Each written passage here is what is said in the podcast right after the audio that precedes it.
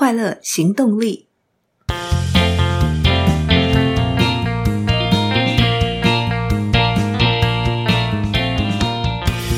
Hello，欢迎收听《快乐行动力》，这是一个学习快乐、行动快乐的 Podcast。我是向日葵。上集我们用奈许均衡来谈理性情绪对决策机制的影响，也谈了最后通牒赛局、信任赛局。今天呢，我们不谈赛局。因为这本书《情绪赛局》里面赛局连发，有兴趣的听众朋友可以自己去找来读。今天我们谈集体情绪，让我先用另一个不在这本书中的研究来开场。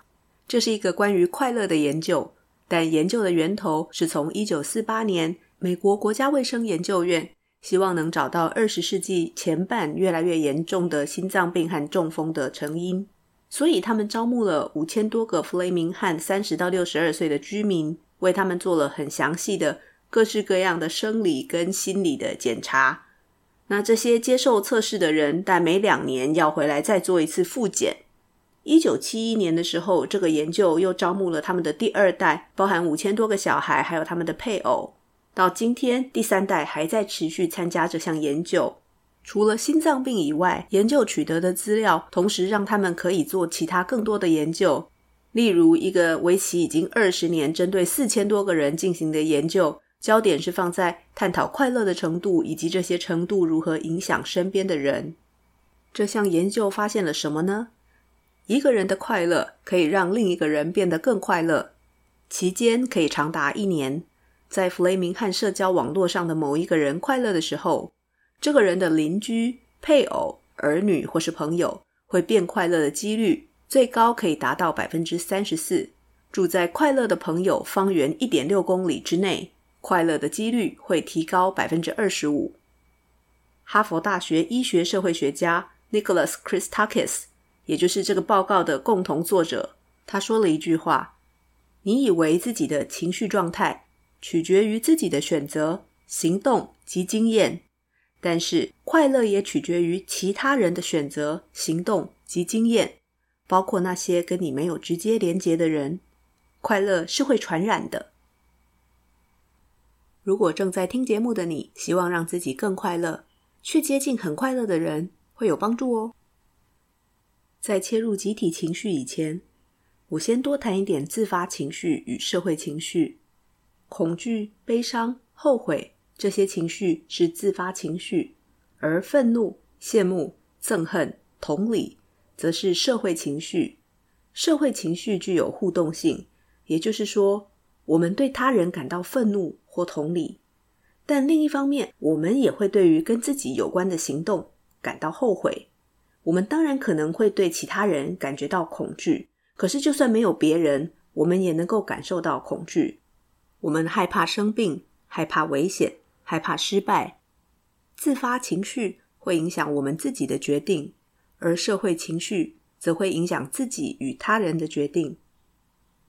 情绪让我们对自己与他人做出了承诺，而承诺则是社会科学领域里最重要的概念之一，被广泛应用在了解经济行为，尤其是协商与国际关系。关键的规则在于，做出承诺的一方必须真的愿意接受必要的损失。为什么我们会害怕恐怖组织？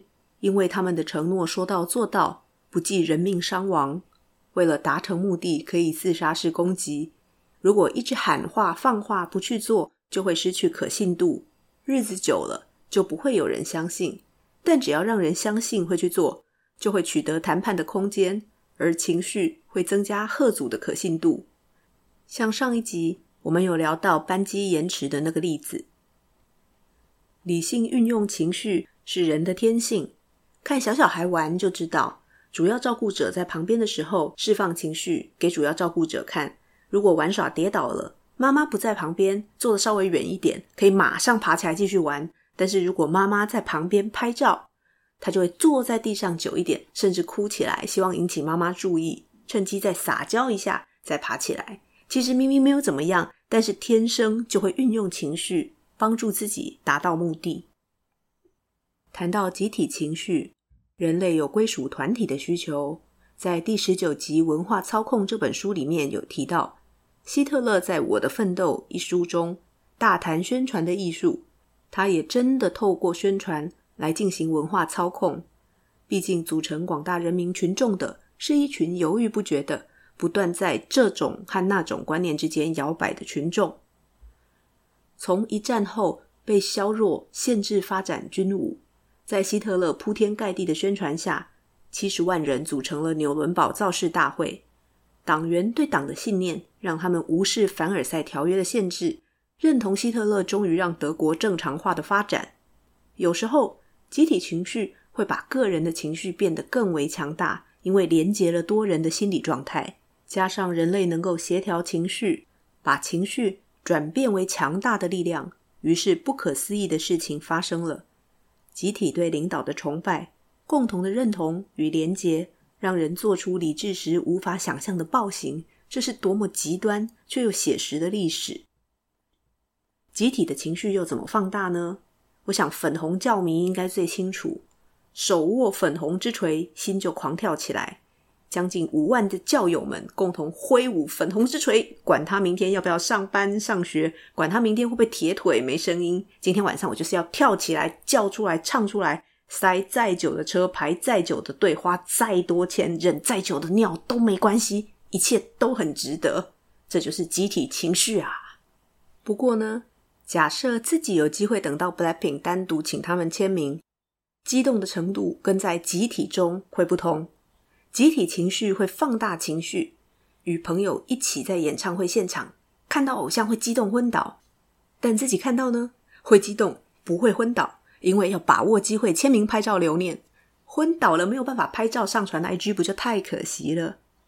仔细想想哦，新闻上昏倒的是不是都在集体情绪中的迷哥迷姐？有人单独看到偶像要签名昏倒的吗？集体情绪还有一个特性，即使不再属于那个团体，集体情绪仍然会持续下去。讲到这里，一定要谈谈很典型的一个例子：LeBron James。为了冠军戒，他离开了职业生涯起点的球队克利夫兰骑士队，转去迈阿密热火队。但是，当他为了热火拿了两枚冠军戒以后，又转队回到骑士，以当时拥有四座 MVP 的光环与身价。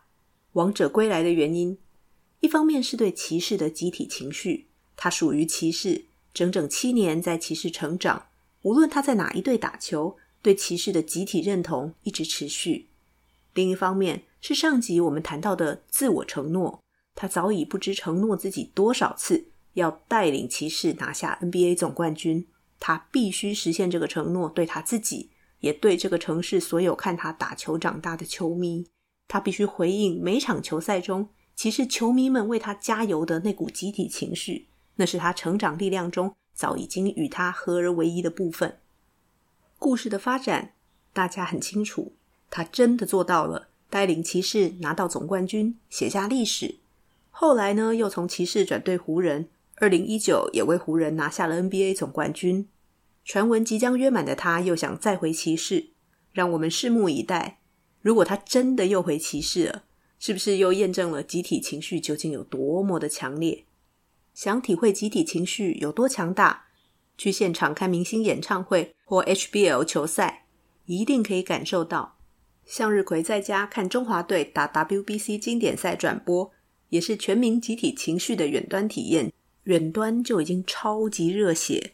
我相信当时一定非常非常多的人一起在电视机或电脑前面看着转播机器。希望把自己的念力全部传到选手身上，自己的情绪也跟着战况变化而起伏。当团队成员内心燃起为团队奋战的集体情绪，就会比其他团队更具有优势。而有研究证明，裁判确实是会受到集体情绪影响的。记得在节目第十七集的《感官攻略》这本书里，有提到研究发现，足球裁判会受到现场观众的呐喊声大小。影响是否吹哨给牌？情绪赛局这本书也提到，研究发现裁判决定的伤停补时时间有利主场球队。不过，一个群体可能包括了许多不同的种族，也有各自的文化差异性。为什么群体会开始发展出利他的行为呢？我们从遗传角度来谈利他行为的演化理由。首先是吓阻。没有团队意识，不想帮助别人，会被社会排挤在外。在远古时代，人类靠打猎为生的时候，没有办法与别人合作或拒绝分享的人，很快就会饿死。所以必须利他，必须帮助别人，才不会被排挤在外。第二个原因则是缺陷原则。动物，尤其是雄性的动物，会让自己暴露在不利的条件，或者是看起来处于危险的情境，让潜在的配偶觉得他们有遗传的优势。缺陷原则是由生物学家阿莫兹·扎哈维提出的，孔雀的尾巴就是一个例子。孔雀有非常漂亮的尾巴，但是尾巴其实非常的重。在孔雀的天然栖息的地方是没有实质作用的，甚至很累赘，会造成生存的劣势。那么，为什么演化却没有让孔雀的尾巴消失呢？扎哈维认为，孔雀尾巴的优势就在于它是个缺陷，因为不是每只孔雀都有办法负担那么长一条尾巴，只有最强壮、最健康、最聪明的孔雀才能够拥有这条重尾巴，还能够轻松地移动自如。尾巴成为了强壮、健康、聪明的象征，吸引寻找强壮、健康、聪明配偶的雌孔雀，再继续把长尾的基因传给下一代。透过利他付出，让别人看到，让人觉得你拥有的更少，反而能增加一个人繁殖的机会。也因为这样，在具有遗传同质性的环境当中，有助于繁衍利他行为的基因，这样利他的基因就会一直传下去。宗教在人类历史上的力量那么强大，正因为它创造出了一股加惠所有教徒群体的社会凝聚力。十诫就是一个非常好的例子。它的核心运作机制有三点：确保群体透过社会凝聚力可以存活下来，鼓励繁衍后代，不鼓励成员离开群体。除了道德准则以外，也是建立社会契约。让群体能够形成彼此互惠的关系，让群体得以生存。再来，我们来谈从众效应。从众效应在社会情境里是非常重要的一个环节。经济学、财务金融学跟心理学都有很大量的研究探讨从众效应。它是一个动态的过程，形塑同质性高的思想与行为。金融市场的崩盘与泡沫化跟从众效应都有关。左邻右舍说：“诶，这个保健食品吃得很好，就跟着买来试看看。也许根本不必吃，甚至体质不能吃，或是买到假货。为什么会从众呢？主要有两个原因。第一个是接受到资讯以后，在处理资讯时发生错误；第二个则是怕被视为异类，也就是人有加入团体的欲望。同质性高的思想与行为。”就算原本利益很好，是良善的，仍然会以错误的方式影响身边的人。而且，就算在完美理性条件下，仍然有可能有意识的从众。这里我们用 UCLA 财经学教授发表的论文里一个数学模型举个例，举一个完美理性条件的例子。这三个完美理性条件分别是：第一，每个人都有消息来源，依消息来源做正确的决定。第二，每个人都知道如何算几率，数学的计算能力也没有问题。第三，每个人都追求自己的效用最大化。为了让例子更容易理解，我把作者原本的例子试着说得更简单一点。假设一百位观光客去一个没去过的国家旅行，出发以前，他们透过网络去查想吃的意大利美食，他们会发现。有两间都是一星的意大利餐厅，刚巧开在隔壁，不能定位，因此想吃的游客们就得在两间餐厅门口排队，等餐厅开始营业。假设原本这一百位观光客的心中是觉得，嗯，两间餐厅都很不错，但稍稍偏好 A 一点点，比较喜欢 A 多一 percent，A 五十一 percent，B 四十九 percent 这样的概念。再来，我们把时间倒推一点点。排第一位的观光客在等餐厅开门的时候，听到路过的人说 “B 很好吃，想再来”。第二位观光客则刚好在 IG 上看到朋友留言，在他昨天发的图下面说很怀念 B 的用餐经验。第一位观光客与第二位观光客分别依据自己收到的讯息，重新思考，决定自己的选择。餐厅一开门的时候，第一位观光客决定走进 B，第二位观光客也决定走进 B。这个时候，第三位观光客原本是偏好 A 多一 percent 的，但他募集了新的讯息，也就是第一位观光客、第二位观光客都走进了 B 餐厅，因此他依着这个讯息做出判断，也走进了 B。第四位观光客募集到前三位观光客都走进了 B，你觉得他会走进哪间餐厅呢？这就是完美理性条件下仍有可能有意识的从众。接着，我们来谈同柴效应。职场行为是行为经济学里很重要的研究主题。职场团队行为是有趣的社会互动缩影，交织着理性与情绪。作者试图告诉我们，金钱激励与工作动力的关系，并不像我们一般想的那么直接。提供个人金钱的激励，反而有可能会造成工作动机降低。情绪与社会激励是会凌驾金钱激励而提升团队绩效的。作者当然举了一个完整的激励模型作为例子，我试着用比较简单的方式来做说明。在职场中，假设有两个互补 A、B 部门的人都认真工作，专案才会成功。A 部门的人看得见 B 部门是否认真工作，B 部门的人不知道 A 部门的人是否认真工作。无论专案是否成功，投入认真工作造成的痛苦相当于一定的价值。假设你是设计激励制度的老板，给一般般的红利，因为工作性质的关系，A 比 B 略高些。如果 A 看得见 B 认真工作，A 知道自己认真工作是有成功机会的，会认真工作。如果 A 看见 B 其实不认真，A 还没开始工作就知道专案成功率剩下一半，A 判断自己是否认真工作就会受到影响。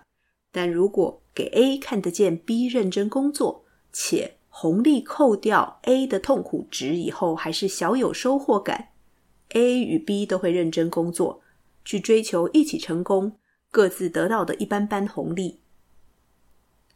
另一个情境，假设你是设计激励制度的老板。大方的给 A、B 高红利，从 A 的角度，因为得失差异大，简单说就是为了拿到红利，一定会给他拼下去。拿到红利赚很大，拿不到就亏大了的感觉。但对 B 来说就不一样了。在之前一般般红利的时候，B 想认真是因为知道自己如果混，A 会知道，然后 A 也混，大家一起都拿不到红利。现在呢，虽然成功会得到高红利。但是打混摸鱼，专案成功率也有一半。反正 A 一定会认真，而且 B 打混还不必扣掉认真工作的痛苦值，那个价值算出来，他的预期报酬比认真工作还更高，B 就会更想混。简单说，就是 B 因为知道无论如何 A 都会认真，B 自己认真工作的动机反而因此降低了，增加红利使工作情况更恶化。让其中只有一位有动机认真工作。这样的矛盾源自于两位员工彼此互相影响，一个人的工作动机会影响到另一个人的工作动机。对所有员工提高红利，反而减低他们认真工作意愿的现象，作者称之为动机逆转。无论组织的架构大小，都会出现。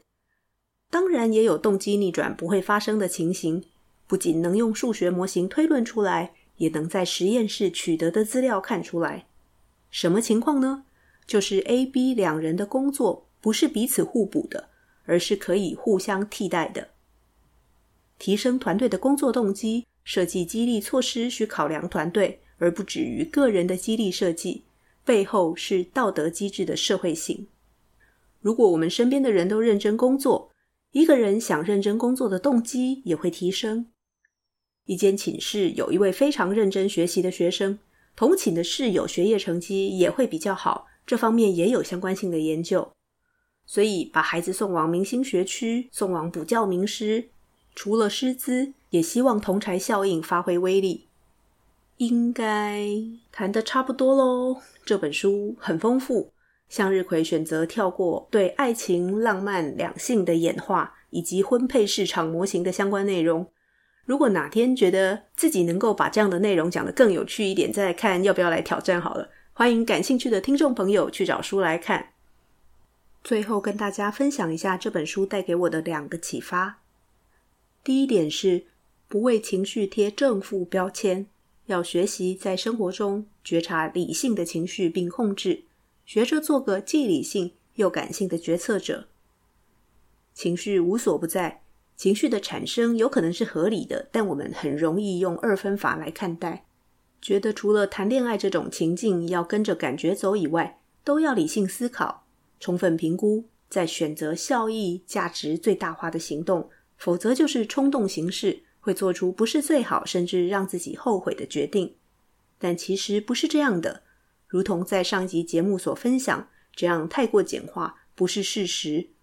而且，就算纯粹凭情绪，例如直觉来做决定，都可能做出比理性判断更好的选择。这点在节目的第一集“盲点效应”中就有提到，我们可以透过学习让直觉更可靠。《情绪赛局》这本书前言的第一句话写的正是：许多时候靠情绪或直觉做出的决定，不但比严谨分析后的决定来得更有效率，品质也更好。但作者对读者的期待是在阅读范例和研究之后，能够被他的书说服，情绪不是人类演化过程中退化的遗迹。而是有效精巧的工具，能与理性面平衡互补，最后拥有优势的不是只靠理性运作的人，而是感性与理性兼具的人。下次当情绪浪潮来袭的时候，我们可以试着了解情绪背后的隐藏逻辑，帮助自己控制情绪，进行更互惠互利的沟通，采取更有利后续的行动，也不要一昧相信不带情绪沟通才会有效。第二个启发，则是群体并不等于个体的放大，群体行为彼此的关联与社会性情绪，也需要用心观察、感受，去发现行动带来的影响，并进行动态的调整。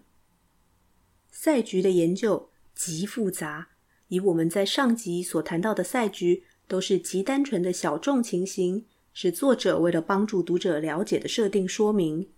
一旦放大数量，变数更多，数学家、行为经济学家用一般人看不懂的数字推论着各种可能，进行各式各样的专案研究，小至职场，中到社会，大到国际局势，活在自己的小小世界里，安身立命，并不代表我们每个人的行为不会对这个世界造成影响，因为每个人都与人有关联，每个行为也与行为有关联。当我们学习观察，自己的行为对于所属群体行为的影响，并进行动态调整，就有机会推动群体行为往目标方向前进一点点。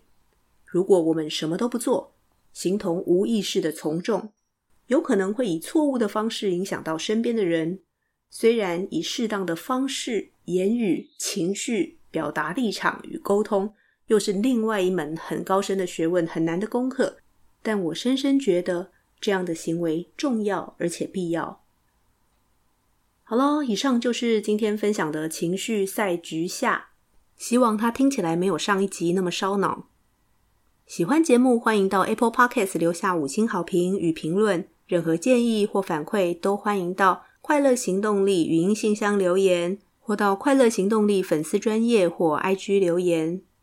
记得订阅追踪，欢迎分享给朋友。追求快乐，立刻行动。祝你快乐，我们下次见喽，拜拜。